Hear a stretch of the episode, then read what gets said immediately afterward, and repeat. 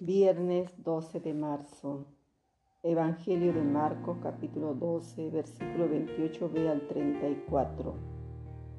En aquel tiempo, un escriba se acercó a Jesús y le preguntó, ¿qué mandamiento es el primero de todos? Respondió Jesús, el primero es, escucha Israel, el Señor nuestro Dios es el único Señor. Amarás al Señor tu Dios con todo tu corazón, con toda tu alma, con toda tu mente, con todas tus fuerzas. El segundo es este. Amarás a tu prójimo como a ti mismo. No hay mandamiento mayor que estos. El escriba replicó, muy bien maestro, tienes razón cuando dices que el Señor es uno solo y no hay otro fuera de él, y que amar con todo el corazón, con el alma, toda la mente y con todas las fuerzas al prójimo como a uno mismo, vale más que todos los holocaustos y sacrificios. Jesús viendo que había respondido sensatamente le dijo, no estás lejos del reino de Dios. Y nadie se atrevió a hacerle más preguntas. Palabra del Señor. Gloria a ti, Señor Jesús. Buenos días, queridos hermanos. En la vida humana es conveniente poner la prioridad o establecer, ¿no? Primero lo primero, para dedicar tiempo a las actividades que verdaderamente dan sentido a nuestras vidas. Es ahí la importancia trascendental de la pregunta hecha a Jesús. ¿Cuál es el primero de todos los mandamientos?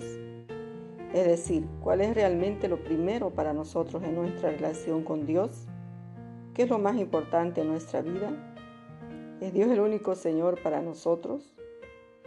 ¿Qué lugar ocupa el prójimo, el otro, en nuestra realidad personal y social?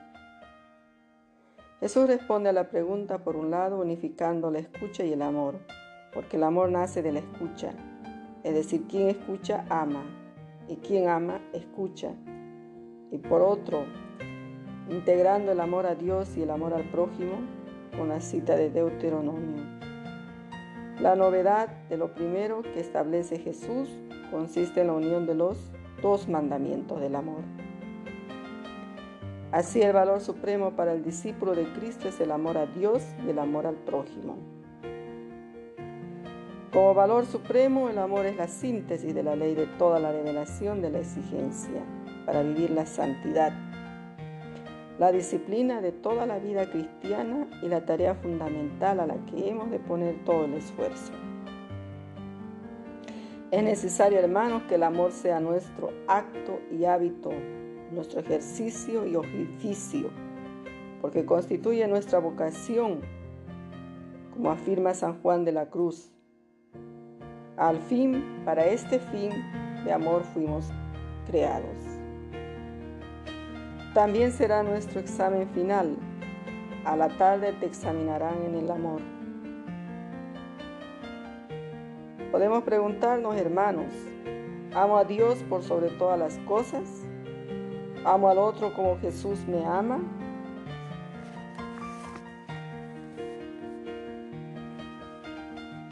Hermanos, este, este diálogo con uno de estos escribas Jesús ya nos expone, como hemos visto, cuáles son los mayores mandamientos. El amor radical a Dios y el amor al prójimo no pueden ir separados, van unidos. Por eso toda la vida cristiana debe estar subordinada a estos dos mandamientos. Esta es una de las pocas ocasiones en las que el encuentro entre un escriba y Jesús no termina en controversia, sino en elogio mutuo. Si vivimos con intensidad el amor a Dios y al prójimo, entonces también nosotros estamos cerca del reino de Dios. Oremos. Jesús Maestro, concédenos la gracia de perseverar en la vivencia de tus mandamientos, siendo cada día más misericordiosos con nuestros hermanos que viven a nuestro lado, que están sufriendo, que están abandonados.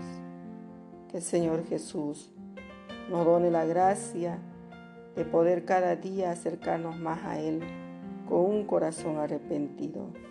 Amén. Queridos hermanos, Dios los bendiga, bendiga a cada uno de sus seres queridos, bendiga a todos los enfermos del mundo. Le saludo con todo mi aprecio en Cristo, hermana María.